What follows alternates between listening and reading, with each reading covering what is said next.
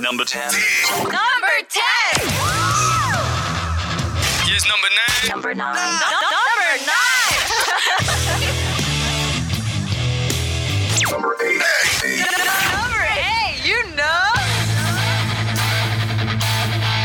Number seven. Here's number 7. Number seven. Number 7.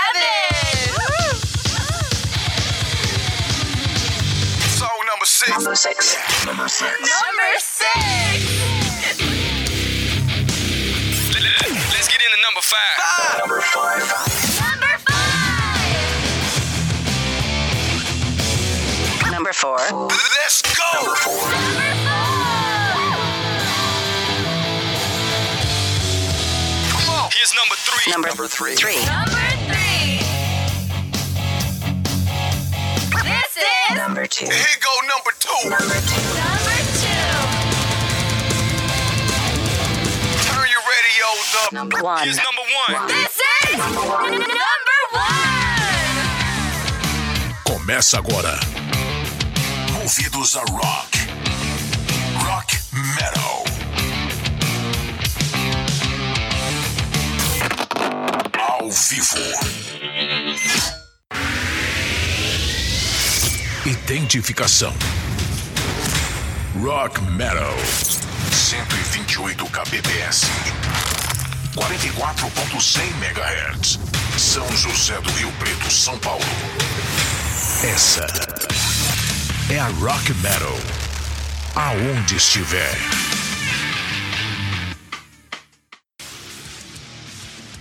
Alô? Boa tarde. Alô? Boa tarde. Está me ouvindo bem? Sim, sim, estou. Fábio Caldeira? Muito Isso. prazer. Prazer é meu. Cara, então aqui é Pirata Bittencourt, tá? Locutor do programa Movidos a Rock Metal agora à tarde. E eu queria Maravilha. primeiramente iniciar parabenizando pelo teu trabalho. Não te conheço pessoalmente, mas já tenho muita vontade. Bora, vamos armar isso aí. Boa, cara, legal. Obrigado, viu? Prazer te conhecer. Prazer é nosso aqui no estúdio. Prazerzão mesmo, Fábio. Você é um nome conhecido e é um nome que merece ser assim falado, muito bem falado, no- não só fora do país, como eu já vi, mas aqui também. Então já agradeço a participação, viu? Imagina, é um grande prazer, uma grande honra poder falar daquilo que a gente ama, né? E faz com carinho. Dá pra sentir que faz com esmero. Ah, sem dúvida, sem dúvida. É por isso, é por isso que eu estou te entrevistando. Muito prazer, então. E sem muitas delongas, vamos às perguntas. Não quero tomar muito teu tempo, mas a audiência acredito que vai gostar muito dessa participação, porque a gente tocou os sons e deu para sentir. Palavra alguma consegue expressar o que eu ouvi. Então, vamos a perguntas, talvez eu consiga definir melhor. Obrigado. Ah, palavras. Stormbringer, aquele site alemão, falou: quem curte rock metal sofisticado vai, vai gostar desse álbum. E eu concordo.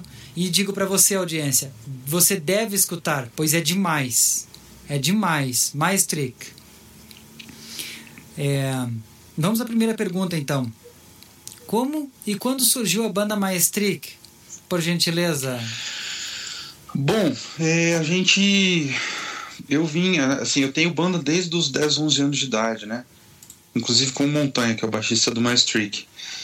E a gente sempre ah, veio tocando juntos, né? Teve uma época que a gente, eu e Montanha, a gente não tocou mais, mas em 2002, mais ou menos, a gente voltou a tocar junto. E aí foi a nossa primeira banda de metal, né?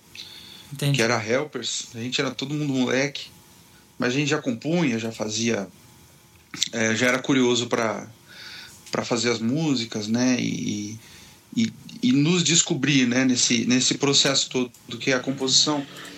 E e aí chegou em 2000 e, final de 2005, nós viemos de uma outra banda e aí o guitarrista saiu e depois o ah, o baterista saiu. E aí nós colocamos dois guitarristas. é, e aí a gente precisava de um baterista, né? E uma amiga em comum nos indicou o Heitor. E o Heitor Matos. Sim. E aí, desde o, desde o primeiro ensaio, a gente. Isso era. Foi o começo de 2006. A gente fez tipo um ensaio um dia pra, pra, pra gente se conhecer e tudo mais. Inclusive, a gente ensaiava no fundo da casa da minha avó, paterna, Dona Rose. E. E, cara, nesse, desde esse dia a gente começou a compor já. Então, foi muito legal assim, a energia que rolou, é, o respeito. Já rolou, assim, uma admiração mútua, assim. E a gente começou ali uma streak. Nós não tínhamos ainda o nome, o nome veio um pouquinho depois. Só que ali começou. A gente tem que ter algum. A, a gente tinha outro nome, né? Era o nome que a gente já, tá- já vinha querendo mudar. Sim. Mas. ah, e aí a gente ah, achou, né? A gente inventou essa. Com uma brincadeira de palavras. E a gente achou o, o nome mais trick. E começou em 2006, né? Depois dessas. Dessas desventuras aí, né? De sair guitarrista, depois de sair baterista. E aí nós montamos essa trindade, né? Que somos eu e Túlio Montanha. Eu ia te perguntar, então E- é um power trio. Power. É, na Muito verdade, assim, assim, nós, nós sempre eh, na gravação do One Puzzle, nosso primeiro disco, nós tínhamos Sim. dois guitarristas, né? E aí a turnê do One Puzzle foi feita a, ma eh, a maioria com dois guitarristas. Só que os dois que gravaram o disco preferiram sair, né? Um foi eh, estudar em Portugal, música, né? E o Entendi. outro foi para São Paulo dar aula de inglês. Então eles preferiram, antes do disco sair, é, falaram: ah, a gente, eu tenho outra, outros planos, outro tem outros planos. Aí nós colocamos duas pessoas para tocar nos shows. E assim, é, é, a gente trabalha muito sério, né? Nós três, eu, Montanha e o Heitor. Então, assim, às vezes o pessoal acaba espanando um pouco, assim, sendo bem sincero. entendi. Achando entendi. que, que, né, tipo, ah, não, Sim, achando que é brincadeira. O som de É, vocês não é então- brincadeira. é, nunca foi. Então, Entendi. Aí, assim, agora, agora né, depois do, do Expresso della Vita Solari, nós temos uma pessoa, a gente vai anunciar é, esse ano ainda, muito em breve, mas nós temos um guitarrista. E mais pra frente, provavelmente, só que agora a gente, assim, no Solari a gente fez só com guitarrista. Daí pra frente, né? E, mas provavelmente a gente vai também efetivar um, um grande tecladista aí, um amigo nosso, pra tocar nos shows e pra Entendi. para cuidar da parte de, de timbres sintetizados, né? Que assim, a eu, eu, eu que toco os teclados, que compõe os teclados e gravo para os discos, né? Eu vi as Mas a minha praia, a minha praia é a praia mais clássica, assim, né? O piano, a- o arranjo de orquestra, ah, enfim, essa parte de coro, de regência, e tal. Então ter alguém que realmente tem mais afinidade, realmente gosta muito dessa parte mais de sintetizador, de timbres eletrônicos, e tal, vai ser legal. Então, Sim, assim, a banda, nós somos três, três proprietários da marca, né? Do, Tá. do nome. Mas nós vamos ter agora um, um- um guitarrista efetivado para sermos um quarteto e em breve um quinteto também. E você não quer revelar o nome do, do tecladista ou do guitarrista. Prefere deixar em off. Não, a gente, é, a gente, né, a gente está fazendo toda uma, uma campanha para fazer divulgação nas redes sociais, então é mais prudente que eu respeite isso para não ter problema com, com o resto da banda, que a gente já, já organizou tudo. Sim, tá? já combinaram. Mas assim, É. não bancando o Trickster aqui, mas me corrija, me corrija se eu estiver errado, já que eu já fiz uma. Dei uma de Trickster aqui. Maestre. Vem de maestro e trick. De trick? Isso, de brincadeira? exatamente. Brincando com o maestro? Mas trick? A gente, é, a gente costuma falar que é o nosso lado artista e o nosso lado arteiro, arteiro né? Eu sabia. Muito bom. Uma ligação caiu. Volta com ele aí, Trinity. Você que foi a net? Não pode. Não, aqui tá ok.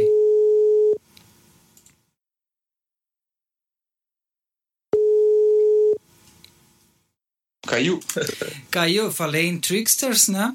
Já se pronunciaram. É, então, então, assim, é. Nós, nós, o nome de uma banda, na nossa opinião, ele precisa representar as, as pessoas Sim. e, consequentemente, os artistas. E a gente. É muito fácil você cair num nome clichê, né? Então a Exato. gente falou, puta, vamos inventar uma palavra. Aí a gente fez um, um, um brainstorming gigante, assim, por mais de um ano. E aí a gente tinha que fechar o nome da banda, porque nós íamos imprimir o EP com a Huck Aquarela, que é o EP Huck, que a gente Eu e o Heitor fomos lá para São Paulo distribuir na fila de um show grande que ia ter lá. E a Sim. gente precisava do nome para ter o logo. E aí a gente tava, tipo, no último dia, assim. Eu falei, não, a gente vai conseguir hoje. Aí nós estávamos reunidos, eu, o Heitor, até o Mauricião da Motor Drunk tava junto. E aí o Montanha tava na casa dele, assim, eu tinha. Eu tava lendo os possíveis nomes, né? Falou, não, vai ser eu, ou esse, ou esse, ou esse. Um deles era Maestri, um deles era T-Trical, pra parecer theatrical, de teatral. Entendi. E aí eu liguei pro Montanha e comecei a ler as palavras. Eu falei, Maestric. Eu falei, caramba, aí tipo juntou assim. Falei, putz, que nome. Aí a gente ficou mó feliz, assim, todo mundo gostou do nome.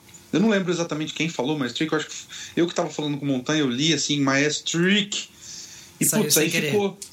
É, É. e ele representa isso mesmo, né? Nós somos pessoas bem-humoradas, a gente gosta de, de contar piada, sem graça, né?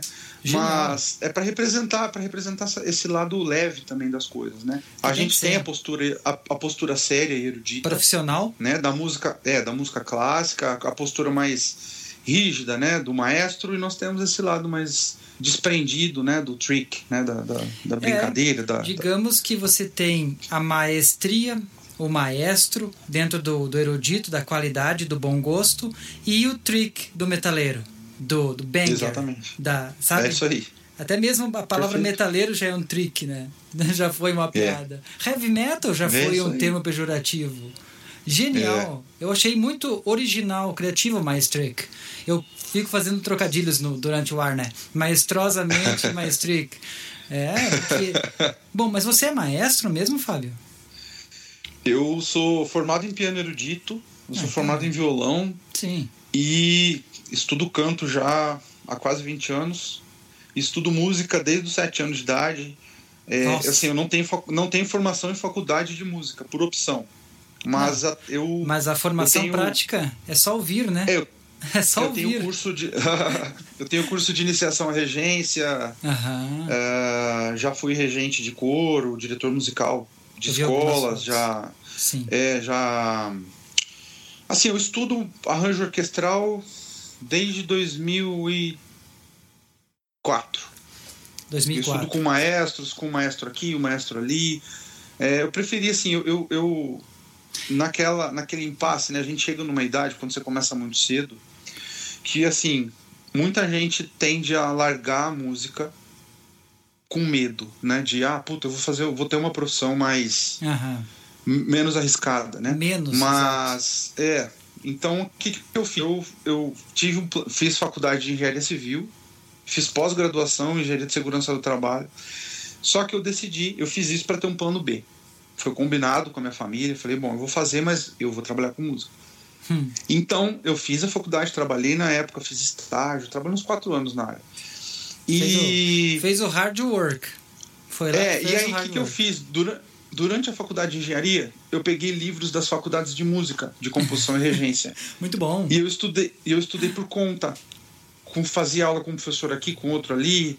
Eu já tinha bastante noção de harmonia por causa do, do curso de piano. Depois eu fiz curso de extensão do curso de piano erudito. Que legal. Enfim, assim, eu, música é uma coisa que eu amo estudar. E amo essa parte de arranjo de orquestra, de, de trilhas sonoras de filmes e tudo mais. Isso, eu percebi. Eu, como sonoplasta, eu tava ouvindo o som de vocês e viajando. Realmente é uma trip. Eu viajando no som, assim, eu. Peraí, mas isso aqui é trilha sonora, cara. Isso aqui não é som, som somente. E além da qualidade, você me lembrou a tua história o Jobs. Jobs estudava coisas que pareciam desconexas. E ele foi. é, não fez faculdade também e acabou fazendo o que queria, né? E você vai trabalhar sempre com o que gosta com essa qualidade. Porque, cara, tem que ser ouvido o teu som. É, ma- é maestroso mesmo. Ele é, é descomunal. Porque, como é que eu vou te dizer? O que, que você definiria a maestria com uma palavra só assim? Tem como definir? Porque eu não consegui ainda dizer. Sabe? Uma experiência. Uma experiência. Você sabe Muito por quê? Hum. A gente. É, é, se você pegar, por exemplo, eu tô aqui. Eu, quando eu tava compondo os arranjos de orquestra da Origami, da primeira música, Sim. vai ter um momento dela. Tem dois momentos no disco. Tem um trem, eu moro aqui perto da linha de trem. Há uns, sei lá, uns 4, 5 quarteirões. E passa um trem direto buzinando. E tudo tem som. Se você bate uma colher na, Exato. na parede, vai, vai ter uma nota. Tudo tem nota, entendeu? O que acontece é que às vezes os harmônicos não são tão claros, ou eles são meio discrepantes, né? Eles não são múltiplos, e aí fica, parece que é um barulho, né? Tipo um barulho de lata, um barulho. Mas é, tem o, o trem passa e eu tirei a buzina dele, eu peguei o acorde, né? Porque a buzina é um acorde. Que E aí eu tirei ele e eu gravei ele com um, um trio, um quarteto de trompas na origami. Faz pom, pom, e uma hora lá no meio da música. Bem, é bem Uhum. subliminar. Mas é, o que, que eu quero dizer com isso? É, isso justifica o mestre que a gente nós somos contadores de histórias, né? Nós, as histórias que acontecem, nós precisamos Fábulas. justificar.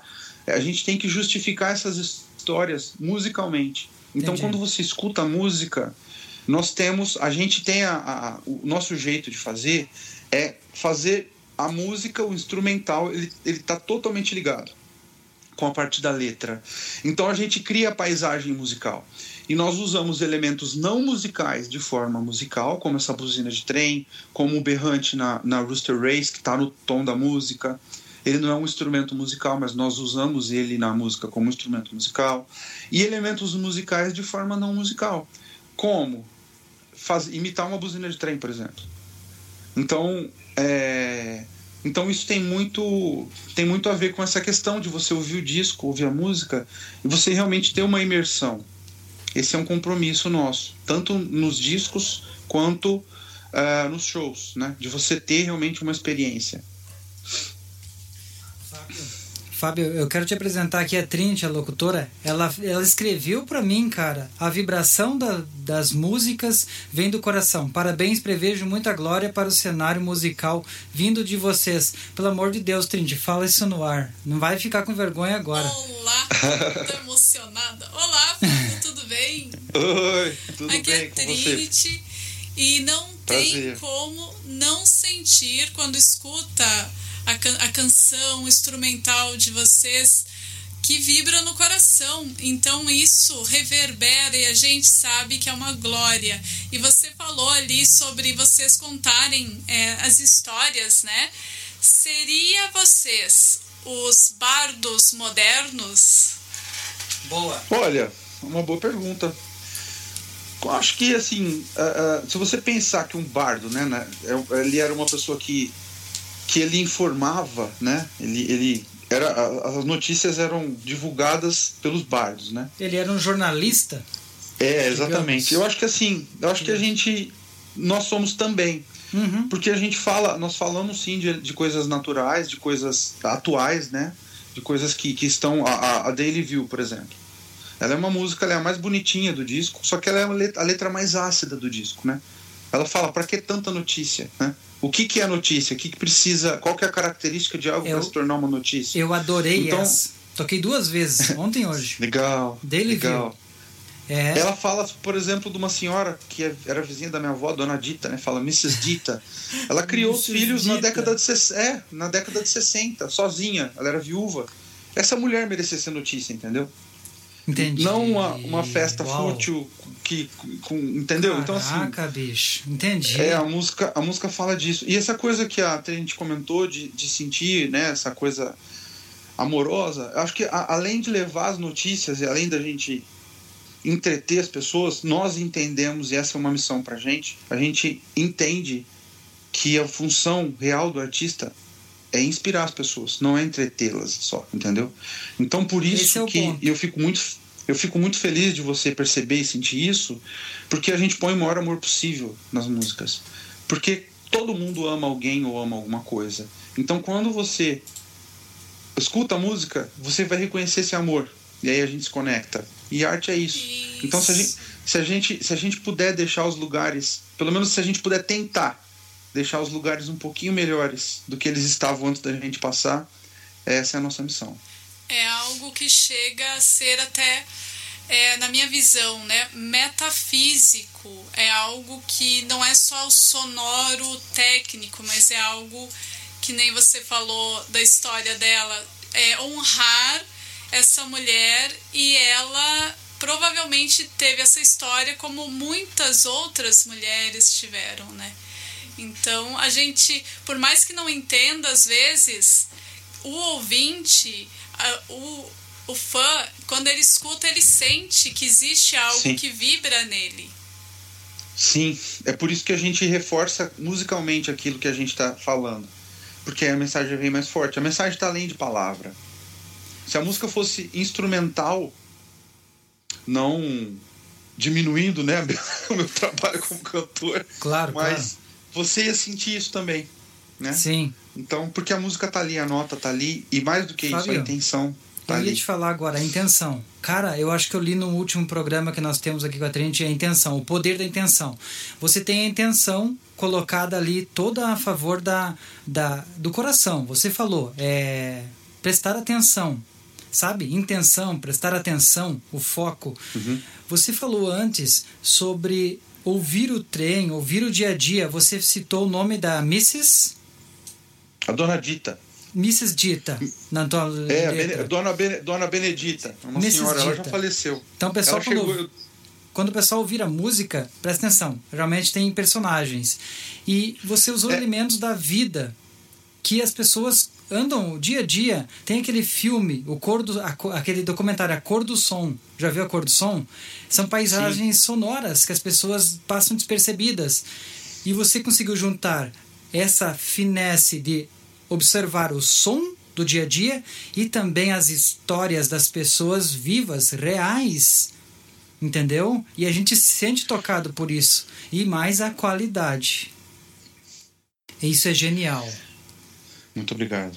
Imagina. A, a Trinity falou antes ali, tem um filme, Trinity, também sobre o menino escutava tudo com precisão sonora. Eu não lembro agora, eu tinha ouvido absoluto. O E som do pessoas- coração. Esse, o som do coração. É isso aí, vem do coração. A tradução para português ficou muito boa, o som do coração. Fábio, essa é uma coisa que definiu então a maestria, que uma palavra só seria a experiência, né? Isso. Legal. Isso. Como funciona o processo de composição entre todos vocês? Você já explicou algo sobre o Montanha, que é o Heitor, o baterista. Mas onde entra o Renato, o baixo, toda. Porque é incrível, é enorme a composição. É um arranjo espetacular. Como que é feito? Bom, a gente. Assim, é, é meio é estranho explicar assim, porque a gente tem, por exemplo, o tema do disco, né, do One Puzzle. Foi uma exposição de quadros em um museu e dois seres feitos das tintas do artista.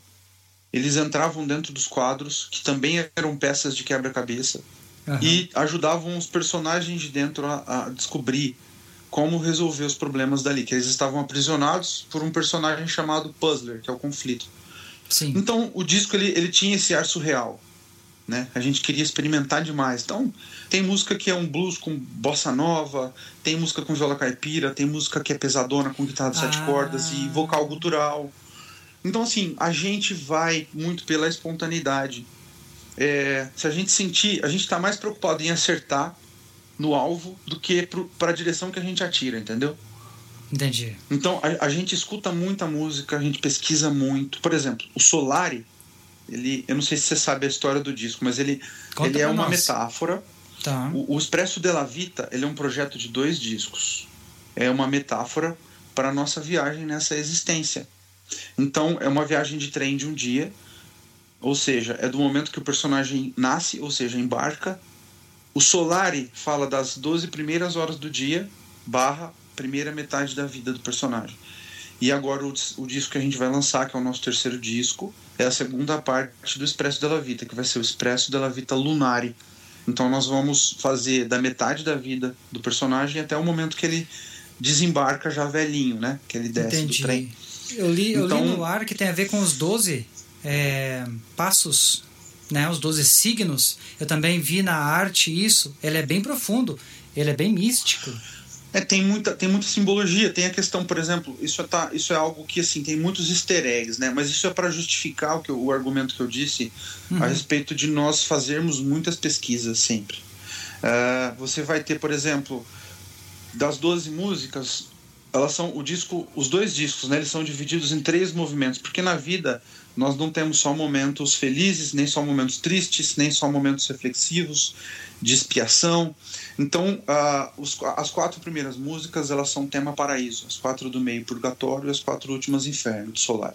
Muito O bom. lunário vai começar inferno, depois as quatro do meio purgatório, depois Paraíso, fazendo uma, uma referência à Divina Comédia, né? Do Dante Alighieri. Aham. É. Então, no- é, normalmente, Hum. é que assim, se você lê a Divina Comédia, e se você é, lê os, os estudos feitos a respeito da Divina Comédia, porque ela é uma obra muito.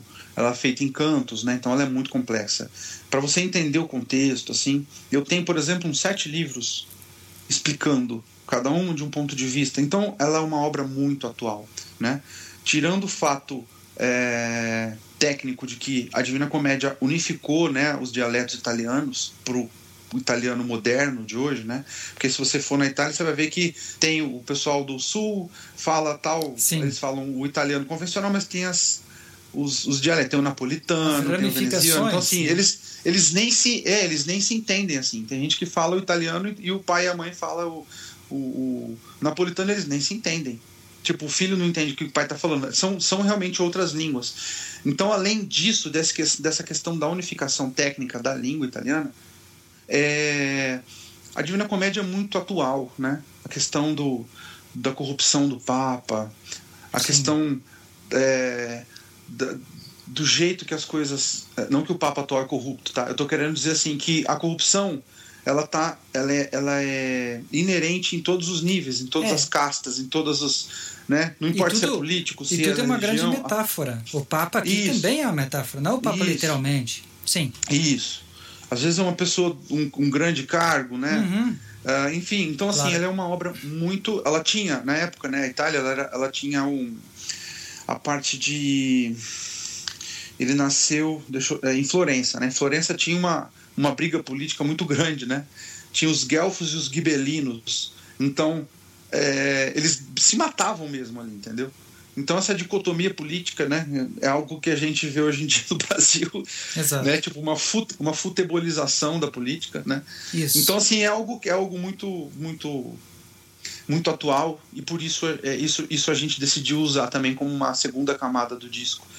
Então tem muita tem easter eggs assim, por exemplo, a, a primeira música do Movimento Inferno, ela é a Cross the River. ok. Ela não conta a história da Divina Comédia, só que ela faz a referência porque o Dante entra no inferno através do rio Aqueronte. Então, a Cross the River é um, um easter egg para é a primeira música do movimento Inferno, quando o personagem começa a ver os sofrimentos da vida, o início da vida adulta, enfim. É, Across the. River é a música de faixa 9.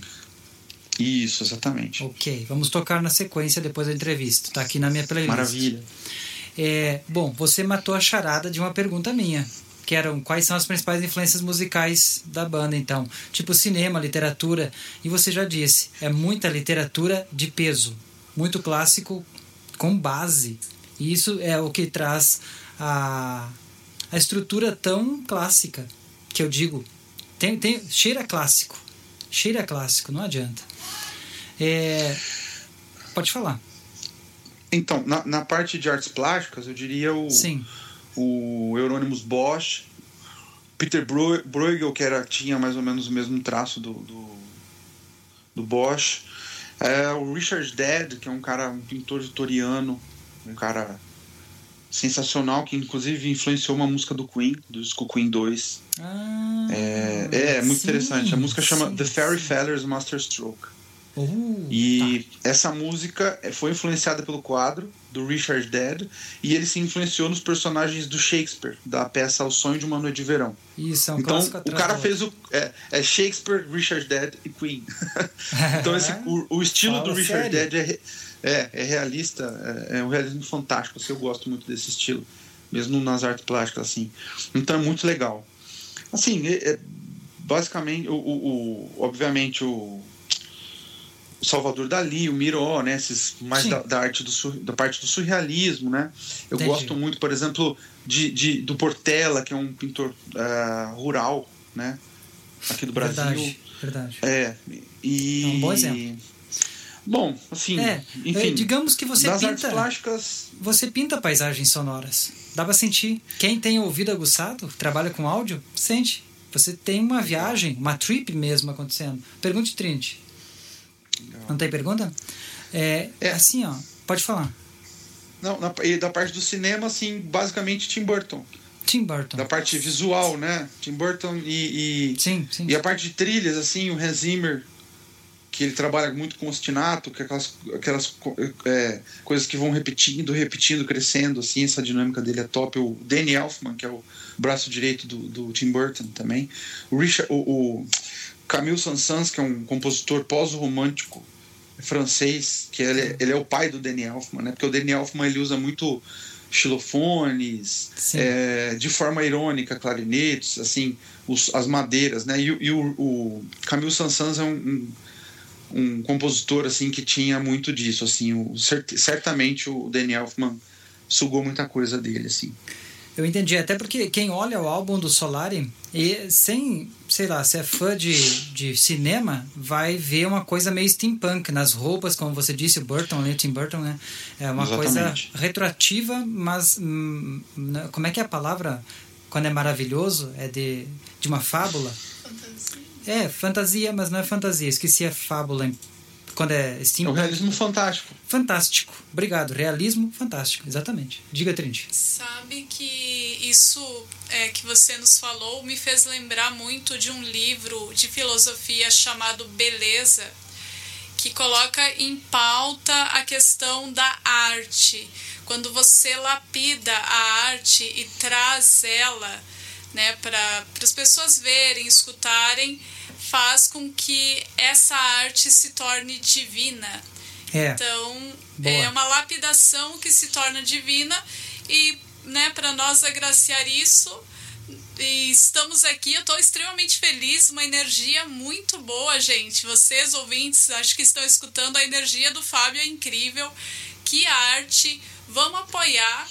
E eu só tenho a agradecer essa oportunidade de estar falando com o Fábio, apesar de ser pouquinho, eu tô mais escutando, né?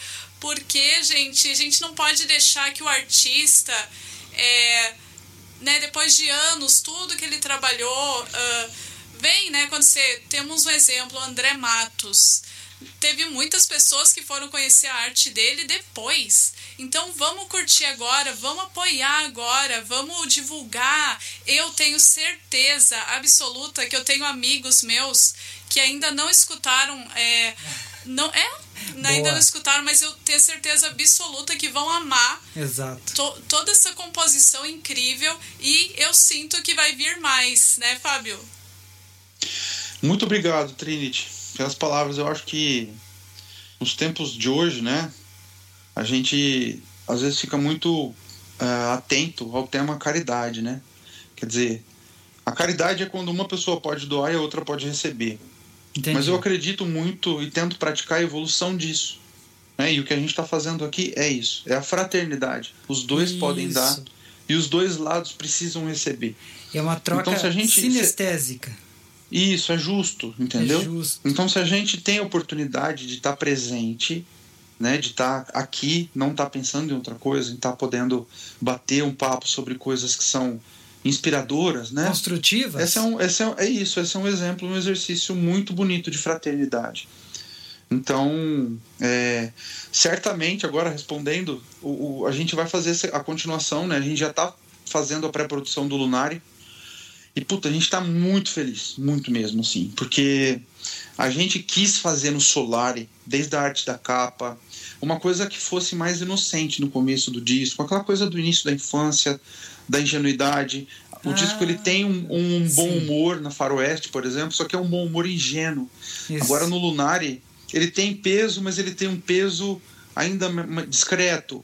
No Lunari, é, a gente vai abordar temas mais pesados, como tentações, vícios, que são coisas que às vezes a gente se depara, né? Mas com lições, né? O personagem vai se deparar com traumas que aconteceram, ah, ele vai se deparar com o entendimento de que a vida não é só a, co- a coisa material, ele começa a se conectar e aí já velhinho ele vai ele vai perceber algumas coisas ele vai começar né porque isso acontece né É, a minha minha avó materna ela faleceu faz dois anos e eu lembro muito no final e eu até escrevi muita coisa nessa época de vê-la que a Entendo. pessoa começa a se desconectar ela começa parece que se, se desconectar daqui e se conectar com outro lugar entendeu Entendo.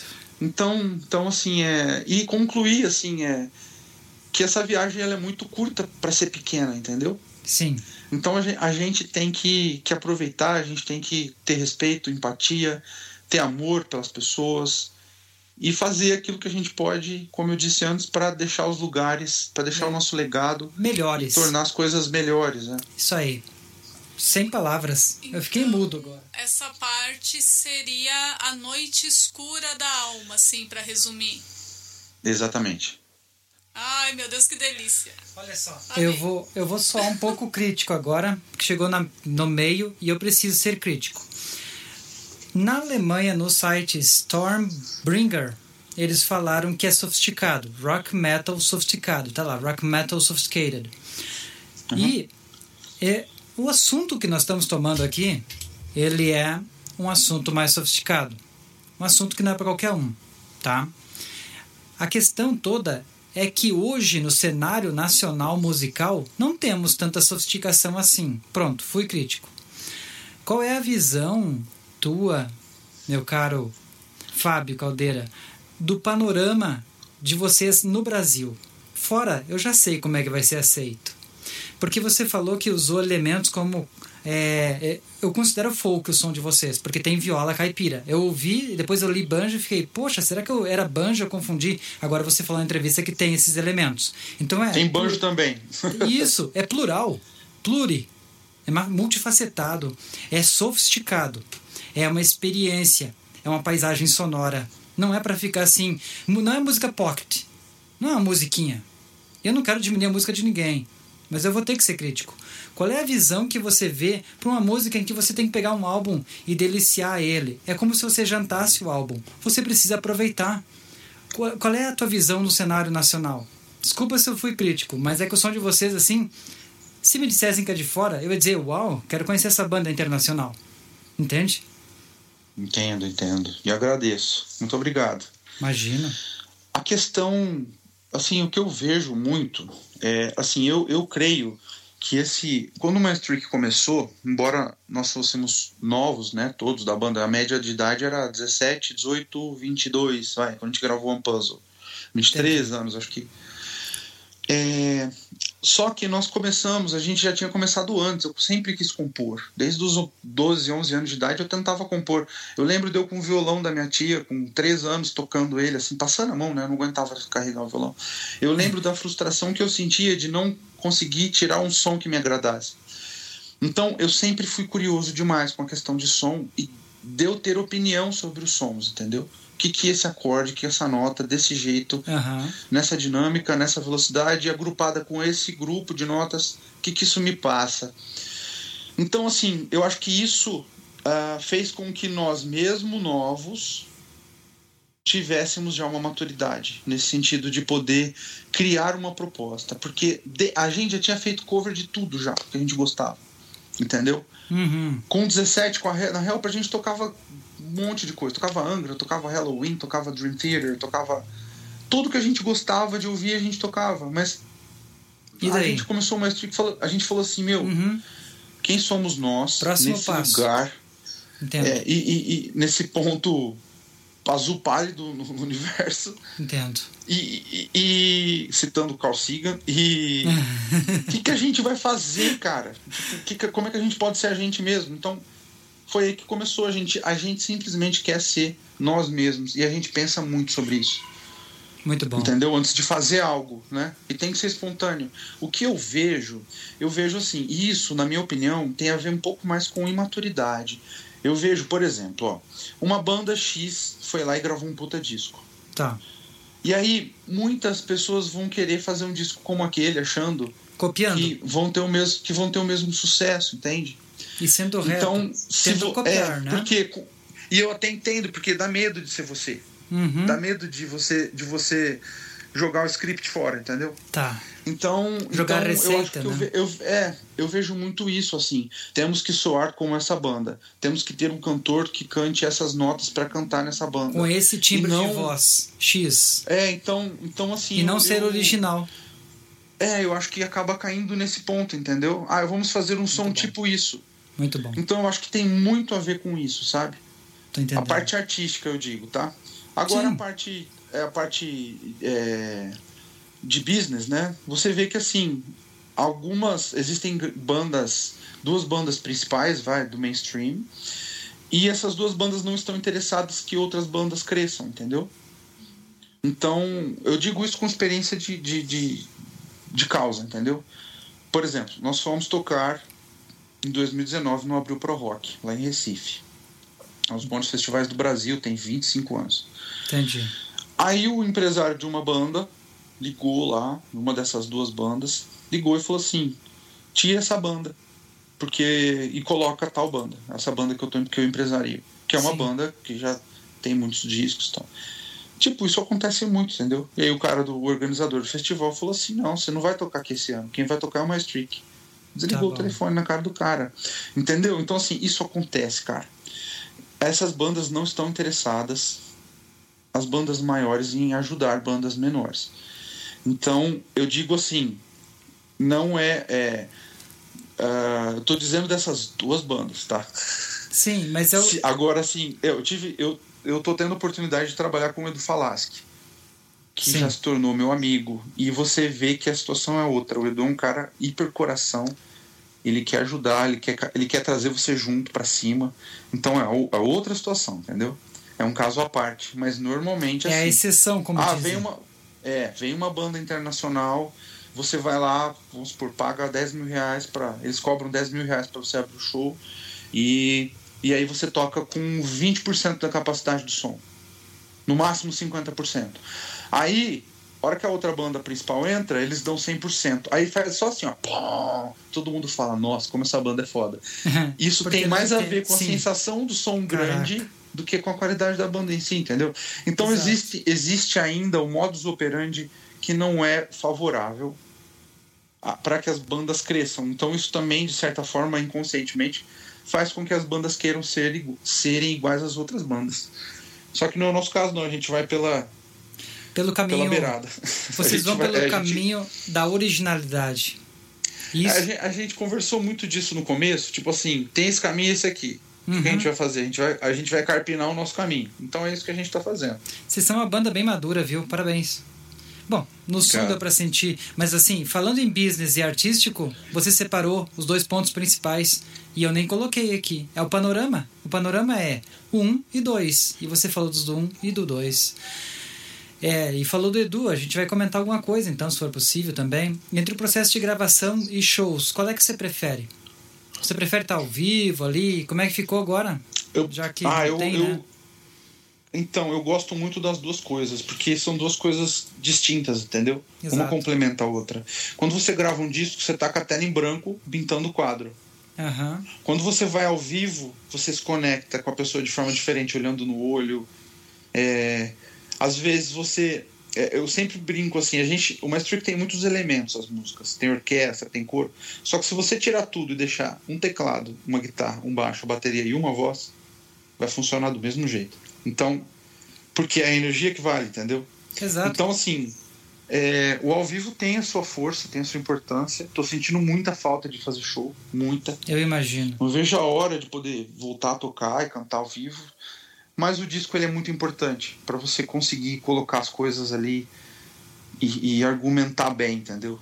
Isso vai, isso reforça muito quando você vai tocar. A pessoa já, você fez tudo certinho no disco, com todo cuidado, com toda é, é, dedicação, atento aos detalhes. Então, quando Todo você vai tocar ao cuidado. vivo, com, com o disco bem feito, isso é muito, é, são coisas complementares assim. Eu não dissociaria uma coisa da outra. Sabe, sabe que eu considero o CD, o álbum, o disco, agora não sei mais como chamar, né, devido ao mainstream, aqui a, a streamings e companhia, eu considero ele como um roteiro.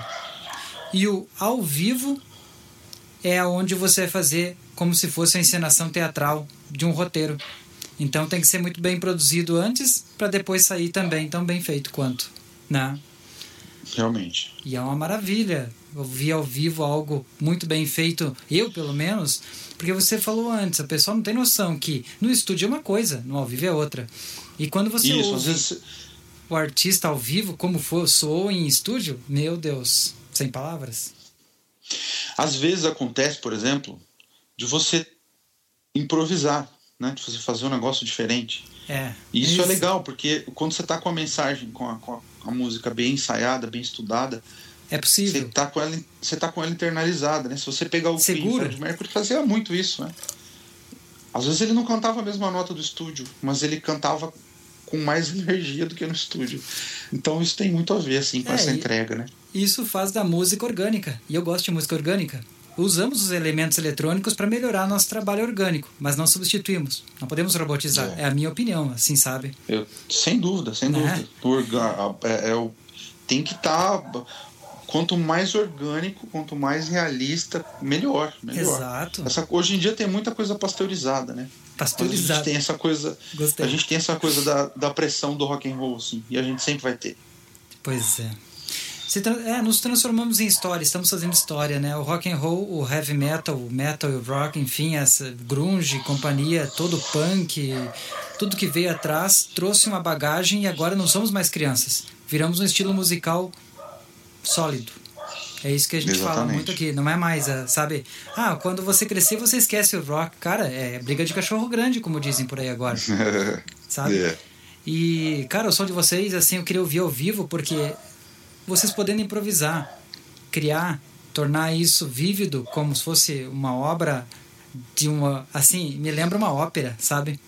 Seria Sim. uma ópera moderna também, seria genial poder ver. Vocês têm planos? Qual é o planos para o futuro, assim? Então, a gente vai lançar o Lunari. Tá? É, o disco vai sair no Japão primeiro, como Solari. A gente tem um contrato com a Marque Avalon do Japão. Tá. E aí o disco sai lá antes, uns Hum, 20 dias. Por entendi. isso é contratual, né? Tem que sair lá antes e tem que ter uma bonus track. E aí o disco sai aqui no Brasil na sequência. Eu não, não tenho. eh, não vou estimar tipo, a data exatamente, mas sai em 2022, isso é fato. E aí depois a gente vai começar a trabalhar aí na gravação de um show ao vivo. A gente vai fazer provavelmente o Solar e o Lunário na, na íntegra, assim, os dois atos. Ah, E dois atos. com orquestra, com coro, Uh. ser com, com. A gente usa elementos teatrais, né? Sim. Tem um elenco que, que, quando a estrutura permite, a gente leva. Então a gente faz é, realmente essa ideia de, de pensar como um, um, um espetáculo teatral mesmo, né? Com começo, meio e fim. Então a gente vai. Esse vai ser o nosso. é, o nosso projeto pós-lunar imediatamente, né? A gente começar já a, a viabilizar esse, essa gravação. E aí outro disco depois, né? Que a gente já tem música já, porque ah, as composições às vezes você não tem que, né? Ah, eu vou compor das duas às duas e quinze. Não, tem dessa. Às vezes a ideia vem, você registra e. É. O melhor é quando Então, vem de gente- madrugada, né? Todo mundo dormindo e É. você querendo puxar o violão. Ou sei lá. Cara, não, eu, eu gravo no celular quando vem de madrugada, assim. Mas aí você solfeja, porque você sabe as notas, já tá com. internalizou Eu a canto. música. Canta? Eu canto. Entendi. É, tipo. Eu gravo no celular. Muito no outro bom. dia eu ouço dando risada, é claro, né? Não, mas é assim, faz parte Mas- do processo. Muito bom. Faz, faz. A Waterbirds veio assim, do Solar. Eu gostei dessa, viu? Gostei dessa também. Eu baixei elas antes de ter o teu release. Até tô olhando o teu release aqui, procurando, porque. Como é que é o nome mesmo da, da parceria no Japão? Para me falar para o ouvinte? A gravadora é Marquis Isso. Avalon. Marquis Avalon. Eu li no ar, exatamente. Vocês tocaram no Brasil, ó, lógico, Europa, Estados Unidos e Japão. E, e na Europa, quais são as regiões da Europa lá? Tipo assim, esmiuçando um pouquinho mais. É, na verdade, o disco saiu no Japão, na Sim. Ásia inteira, nos Estados Unidos, na Europa. Agora, shows, nós fizemos em 2018 uma turnê europeia. A gente passou. ah, nós tocamos na. Foram nove shows. Foi na Polônia, na República Tcheca, na Ah. Itália, Uhum. na Suíça. Peraí que tem mais um que eu esqueci. É Itália, Suíça, República Tcheca, Polônia. E tem mais um país que eu esqueci agora. Sem problema. Mas a gente, a gente nessa viagem aí passou por uns 10 países. A gente foi para Auschwitz também, na Polônia, Loucura. no campo de concentração. É. Inclusive no Lunar vai ter uma música sobre isso. Você deu um pulinho por lá? essa- Você deu, Nós um... fomos dois dias lá. deu pra sentir a energia do lugar? Eu vi alguns documentários, Cara, cara. não- Não tem pássaro voando em cima, não tem nada em cima. A Mas energia é a energia mais densa que eu já, Sentiu que eu já mundo. senti assim. É, e, e o ar é pesado lá, sabe? Tava tipo zero grau, só que menos seis. E, puta, assim, eu sou, eu sou um cara muito sensível, saca? Então, Sim, dá eu pra lembro que eu perceber. entrei numa. No, num, puta, eu chorava pra caramba, assim, o povo até ficou preocupado, assim, porque eu soluçava, porque eu entrei num, num lugar, cara, que é um, é tipo assim, você tem dois lados de Auschwitz, né? Uhum. Foi por isso que a gente foi dois dias. Um lado a gente foi nas cabaninhas, que era onde o pessoal, o- os operários ficavam mais, né? Entre aspas. A parte. É, e- é, e aí tinha as beliches, tem ainda as beliches, aí tem tipo um, uma vala no meio, que é onde eles faziam as necessidades. E, cara, assim, é muito tenso, muito tenso. E tem foto da galera lá, assim. Você. Três beliche, treliche, na verdade, né? E aí, assim, a gente andou, aí você vê os lugares, os- os- a parte de forno, onde eles faziam os tijolos para construir outra parte. Então, assim, foi uma a parte do trem, a parte do vagão, tem ainda o vagão lá. Nossa. E aí no outro, na volta, né, quando a gente, a gente tocou República Tcheca, nós fizemos dois shows na Polônia e voltamos para fazer o último na República Tcheca. E aí esse show, é, na volta a gente passou no museu, né, que é do lado, no mesmo lugar, só que é do outro lado. E aí tem o cabe- os cabelos, tem os sapatos, tem os marcadores de números, que era tipo empregos. Aí a gente entrou na parte da câmara de gás. Meu, a câmara de gás, a parede é muito grossa de concreto. E ela é arranhada do, do- de baixo até em cima. Tu tem assim. coragem, E o- velho. Tu E, tem o- e coragem. os fornos. de- Cara, você sabe o que, que eu pensei? Eu Hum. pensei assim, eu não vou, mas eu falei, cara, Sim, eu acho que eu vou ser egoísta se eu quiser me poupar disso, entendeu? tá. Se você Eu não falei, eu fosse, preciso- você eu- iria se eu preciso arrepender. ver. Eu falei, eu preciso ver isso aqui, sentir isso aqui pra que eu entenda que isso aconteceu de verdade, né? Porque a gente vê de longe, parece que é filme, né? Mas aconteceu, cara. Foi muito sério, muito Ah, sério. E não cair naquela historinha de que não aconteceu. Você sabe Não, o que eu tô falando. aconteceu. Tem uma Sei. história por aí de fake news que não, não aconteceu. Sei. Tá. É, tem, tem, Me engana tem, que eu gosto. É, negacionistas e tem Pois é. reinvencionistas, né? E É um fenômeno histori, his- é, historiológico, né? Exato. Tipo, são pessoas que, que, enfim, mas aconteceu, cara. Então, foi bem bizarro, assim. Então, Ah. assim, eu, é, a gente queria trazer isso pro Lunário, de alguma forma, né? Isso. Então, isso aí gerou uma música que vai estar no disco também. Respondeu. Nem sempre o trem, é, nem sempre o trem passa em estações Bonitinhas. boas, né? É, É. até porque você, é, sendo empata, vamos dizer assim, sentiu aquela energia, você pode, na tua arte, fazer uma transmutação, é, fazer com que essa, essa questão seja vista e, como é que chama? Ressignificada também. Isso. Então, né, de alguma Mas forma sabe- foi importante. Você sabe que essa foi a música mais difícil de fazer do Lunário. Porque revisitar isso. Me o, diz. a- o, meu, o meu ego, né? O, o super ego não deixava eu acessar isso. Nossa. Pra não poder, para não sentir de novo o que eu senti lá, entendeu? Mas deu certo. Mas foi difícil, foi a música que mais deu trabalho, assim. Qual é o nome dela? Eu- é- é- a gente não tem o nome certinho ainda. Tá. Mas. Tipo assim, a gente sempre, até, até a gente gravar o disco, a gente põe nomes provisórios, entendeu? Entendi. Entendi. Então a entendi. gente. Ela tem o nome provisório que assim, tá lá, tipo, música de Auschwitz. Ai. Nossa, cara. É. Só de olhar assim e ficar imaginando a construção disso, eu já fico. Cara. é, Vocês decriptam, dão significado. Vocês trazem um motivo. Por isso que você traduziu como uma experiência. Não é só música. A música é vibração. É. A É, e música e vocês, com mensagem. é, vocês vão ver assim que essa música ela vai ter umas participações bem, bem diferentes, assim, bem diferentes. É. De, de peso, viu? Qualquer coisa que venha Tipo, daí, é- você é de peso. Parabéns. Você vai, tipo assim, a gente, a gente, a questão das participações que a gente faz, a gente sempre tem que ser pessoas que tenham uma ligação conosco, entendeu? Então, por exemplo, a Hijos de la Tierra, do Solar. Uhum. Ela é uma música que fala sobre a união das Américas, né? Que nós somos filhos dessa terra e a gente tem que honrá-la, a gente tem que respeitar a natureza, enfim. Ah, e aí é um- é uma- tem a participação da cantora que a moça que canta comigo, ela é uma chilena, ela chama Cíntia, Cíntia Santibães, de uma banda ativista lá no Chile chamada Crisálida, uma banda linda, sensacional. A gente tocou com eles no Peru em 2012. E aí fizemos amizade, depois eu fui pro Chile, fui no ensaio deles. Então, assim, são muito queridos por nós. Legal. E, Muito e legal. assim, é, é- ela é descendente da tribo dos Mapuche, que era a tribo, era o povo nativo da, Uau. da região de Santiago. Entendi. E ela é ativista, entendeu? Então, assim, lá hoje, os Mapuche, eles estão isolados, né, marginalizados numa cidadezinha chamada Temuco. E a Cintia, ela vai no, no- na Câmara, briga. Então, assim, é- ela é uma. Ela fala pela mãe natureza, entendeu? Ela, tipo, incorpora Gaia, a entidade Entendi. da Terra, entendeu? Então ela fala. E aí os músicos, tem músico peruano que tocou flauta, tem um músico peruano que cantou no coro, tem uma, uma colombiana. Então, assim, tem várias participações de músicos da América do Sul, amigos, conhecidos e grandes e talentosos, né? Mas, e assim, não é porque ah, na penitência, por exemplo, a gente precisava de uma parte meio, meio romaria no meio da música. Quem que a gente chamou? Minha avó. Ah, Minha avó para cantar. Muito Minha avó bom. canta no meio da música. É, então, assim, porque ela representa aquilo, aquela coisa de procissão, né? De, de terço, né? Então, assim. E ela Sim. canta bem pra caramba, minha avó também. Você então, dá significado. Isso aí tem. Isso. Sabe aquela palavra Então em é- inglês? Meaning.